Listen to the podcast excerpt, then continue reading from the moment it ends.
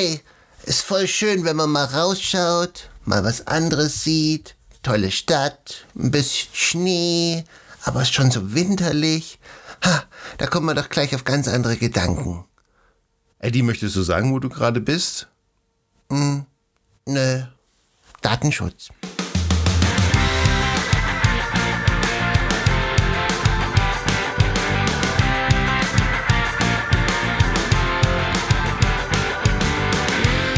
In der heutigen Folge reden wir darüber, was man als gekündigter Mitarbeiter tun muss, um weiter Zugriff auf Firmendaten zu haben.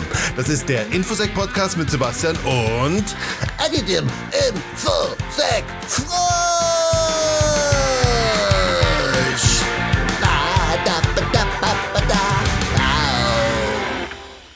Folge 62. Hallo und herzlich willkommen. Heute ist Sonntag, der 20. November 2022. Vielen Dank fürs Einschalten. Ja, hallo und vielen Dank fürs Einschalten auch von mir. Ich glaube, wir haben heute ein spannendes Thema vorbereitet und zwar Zugriff auf Firmendaten durch ehemalige Mitarbeiter oder Leute, die mal Zugriff hatten. Das müssen ja nicht zwingend Mitarbeiter gewesen sein. Und so ganz kann ich das als Frosch nicht nachvollziehen. Ja, da geht's halt um verletzte Gefühle, Eitelkeiten, Befindlichkeiten. So ganz kann ich das als Frosch nicht nachvollziehen. Aber okay, der Nachteil ist ja, es gibt nicht, ähm, äh, habt ihr übrigens unsere Folge letzte Woche gehört, da ging es um iPhone-Sicherheit und da haben wir eine Sache vorgestellt, da kann man einfach auf den Knopf drücken und alle Teilenfunktionen und alle Zugriffe sind plötzlich vom iPhone entfernt. Wenn mal doch irgendwas in die Brüche gehen sollte, das gibt es ja wohl leider bei Firmenaccounts und Firmendaten nicht, wäre aber schön. Ja, Werbung nochmal in eigener Sache. Wir haben zwei Folgen gemacht über iPhone-Einstellungen zum Mitmachen. Das sind die letzten beiden Folgen. Wer Lust hat, seine iPhone-Sicherheit und seinen iPhone-Datenschutz oder iOS, iPadOS-Datenschutz etwas zu verbessern, der sollte sich mal die letzten beiden Folgen einfach anhören. Fangen wir an mit dem ersten Punkt. Wie können ehemalige Mitarbeiter weiterhin Zugriff auf Firmendaten haben? Und ein Punkt, der relativ oft eine Rolle spielt, der in der Praxis sehr verbreitet ist, ist die Weiterleitung der E-Mails auf private Adressen. Ja, das sollte generell nicht gemacht werden. Also, oder zumindest nur sehr, sehr überwacht und sehr, sehr eng. Also, worum geht's genau? Wenn eine E-Mail eingeht in den Firmenaccount, also info at infoeddy.de, dann ähm, wird diese E-Mail weitergeleitet an einen privaten Account, einfach damit sich der Mitarbeiter nicht irgendwie den Firmenaccount auf sein Handy einrichtet oder Vielleicht darf er das auch nicht, aber einfach aus, meistens aus Bequemlichkeitsgründen. Und was passiert dann? Der Mitarbeiter bekommt diese Mail auf diese private E-Mail-Adresse und da er sich ja nicht den Firmenaccount eingerichtet hat und weil er das ja aus Bequemlichkeit macht, er antwortet von seiner privaten Adresse und dann kann es natürlich sein, dass diese ganze Konversation erstens unprofessionell wirkt und zum anderen natürlich auch irgendwie die Firmen Umgebung verlässt, weil die Kommunikation findet ja dann auf der privaten Adresse statt. Ja, wichtig an der Stelle sind zwei Sachen. Das erste ist, man kann das mit vielen, äh, ich sag mal, E-Mail-Lösungen technisch verhindern. Also zum Beispiel kann man das bei Exchange einstellen, dass das gar nicht geht. Oder man kann es zumindest überwachen. Ähm, der nächste Punkt ist aber, das fällt oft nicht auf. Also wenn das einmal eingerichtet ist, dann ist das drin und es bleibt ja bestehen, selbst wenn der Mitarbeiter-Account gelöscht wird, weil ja die Weiterleitung hat ja nichts mit dem Mitarbeiter-Account zu tun. Das heißt, du sperrst zwar den Mitarbeiter-Account, aber die Weiterleitung an ehemaliger.mitarbeiter.web.de oder wie auch immer der Typ heißt, ähm, bleibt ja dann da und das äh, ja hilft dir nicht. Es ist ein häufiges Thema in der Praxis. Ich habe es wirklich schon oft gesehen. Es führt auch regelmäßig zu Diskussionen. Warum dürfen wir das jetzt nicht mehr? Und ach, und ich brauche das aber und es ist doch viel bequemer und sonst muss ich da. Bla bla bla. Das extremste Beispiel, das mir begegnet ist, ist ein Altersheim in Norddeutschland gewesen. Da hat eine ehemalige Kollegin auf die, Haupt, die Hauptadresse an ihre eigene E-Mail-Adresse weitergeleitet und sie hatte noch über zwei Jahre nach ihrem Weggang Zugriff auf die Mails, weil die noch immer weitergeleitet wurden. Okay, aber das ist jetzt schon eine ziemlich fette Nummer. Aber bleiben wir mal bei dem Thema Accounts oder Legitimationswirkung von E-Mail-Accounts. Ja, guter Punkt, Eddie. Wildwuchs von Accounts verhindern. Mitarbeiter neigen dazu, irgendwelche Accounts über ihre dienstliche E-Mail-Adresse zu erstellen. Und das Problem ist, Das Ganze ist dann außerhalb der, der Zugriffsmöglichkeiten der IT. Das weitere Problem, was besteht, ist Passwort Reuse. Also Nutzer verwendet bei dem angelegten Account, meinetwegen eBay, das gleiche Passwort für, wie für seine Firmenaccounts und dieses Passwort geht verloren.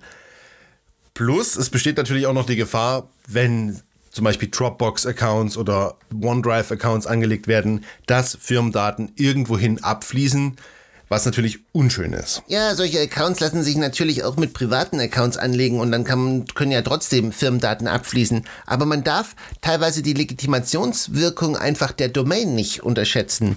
Also zum Beispiel gibt es ja bestimmte Dienste, da kann man sich ja nur anmelden, wenn man eine geschäftliche Adresse hat. Oder ich kenne das, äh, da gibt es so Belastungstests, die man auf äh, Seiten loslassen kann. Also da kann man probieren, wie viel halten die maximal aus, wie viel Zugriffe, bis sie dann abstürzt. Und da braucht man eine E-Mail-Adresse at und dann halt firmenname.de oder wie auch immer. Und äh, auch bei manchen Finanzprodukten ist es so. Also die Legitimationswirkung von E-Mail-Domains ist nicht zu unterschätzen. Deswegen Vorsicht damit. Also das Anlegen von Accounts durch Mitarbeiter sollte unterbunden werden. Vor allem, diese Accounts bestehen ja weiter fort. Also die sind ja unabhängig, ob man Zugriff auf diesen E-Mail-Account hat, mit dem dieser Account ursprünglich angelegt wurde, man kann sich ja weiter bei dem Account, bei dem Dienstleister, also zum Beispiel bei eBay oder wo auch immer, anmelden, ohne dass man noch Zugriff auf diesen E-Mail-Account hat. Beziehungsweise der muss ja nicht mal mehr existieren. Ja, ist vor allem dann ein Problem, wenn es sich bei diesen Accounts, die da angelegt wurden, um so Backup- oder Archivierungslösungen handelt. Aber kommen wir dann nochmal drauf. Der letzte Punkt, den ich unbedingt ansprechen möchte, sind Remote-Lösungen. Und zwar, während der Pandemie wurden sehr, sehr viele Remote-Lösungen notbedürftig selbst gestrickt. Sei es jetzt Teamviewer, Remote Desktop, hm, was es unzählig, was es da alles gibt. Und diese Lösungen haben als Provisorium weiter überlebt und es wird jetzt langsam mal Zeit, dass ihr das in den Griff bekommt. Also, das heißt, baut die Sachen richtig auf, macht die solide, weil es sind so viele Firmendaten auf irgendwelche privaten Geräte während der letzten Jahre abgeflossen und das kriegt ihr wahrscheinlich realistisch betrachtet nie wieder eingefangen. Deswegen wird es jetzt Zeit, kriegt eure Remote, eure Homeoffice-Lösung endlich in den Griff und geht von irgendwelchen selbstgestrickten, zusammengebastelten und zusammengeschusterten Lösungen wieder weg. Remote ist gut, wenn dann aber nur sicher. Hört, hört. Ja. Okay, der Titel dieser Folge war ja jetzt schon etwas ketzerig. Wie kann ich mir als ehemaliger Mitarbeiter weiter Zugriff auf Firmendaten verschaffen? Aber wir wollen euch noch ein paar Beispiele nennen und hoffen, dass wir euch so ein bisschen mit der Nase drauf stoßen, an welcher Stelle ihr bei euch in eurem Unternehmen oder wo auch immer ihr irgendwie verantwortlich seid, mal nachschauen könntet, ob da nicht irgendwo noch was schlummert. Leg los. Also klar, Weiterleitungen hatten wir schon. Eddie, fällt dir noch was ein? Ja klar, also Backdoor bauen, das machen Hacker übrigens genauso, also Backdoor Persistence, also man sucht sich sozusagen, man baut sich einen zweiten Weg, falls der erste Weg mal wegbricht. Also zum Beispiel heimlich User anlegen, Berechtigung erhöhen, solche Sachen, aber man kann das auch vielleicht ein bisschen besser verstecken über so programmatische Zugriffe wie zum Beispiel über APIs oder andere Schnittstellen. Da kann man auch oft auf alles zugreifen worüber man äh, über die normale GUI, also über das normale Interface zugreifen kann. Du hattest es ja schon angesprochen, Zugriff auf Backup- und Archivlösungen. Das ist natürlich besonders gefährlich, weil ja jede E-Mail da drin landet und man sozusagen wahrscheinlich mehr weiß dann als der, als der Chef, wenn man Zugriff auf solche Lösungen hat. Accounts bei Geschäftspartnern. Auch ein guter Punkt, weil oft kann man ja irgendwelche Bestellaccounts von irgendwelchen Zulieferern oder was es alles gibt, nicht in die Nutzerverwaltung sinnvoll einbinden. Wenn es geht, sollte man es aber tun. Firmgeräte. Firmgeräte ist auch ein sehr wichtiger Punkt, denn oft werden die etwas zu großzügig rausgegeben. Der Verbleib dieser Geräte ist nicht mehr ganz klar.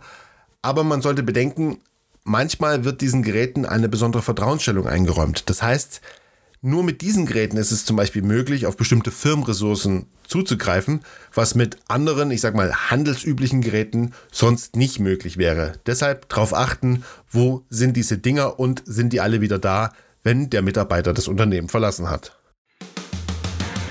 Und das war's für diese Woche. Das war der Infosec Podcast mit Sebastian und Adi dem Infosec Frosch. Wir hören uns nächste Woche wieder. Ihr findet uns auf Twitter, eddy-infosec. Bis nächste Woche. Bleibt sicher. Tschüss. Tschüss.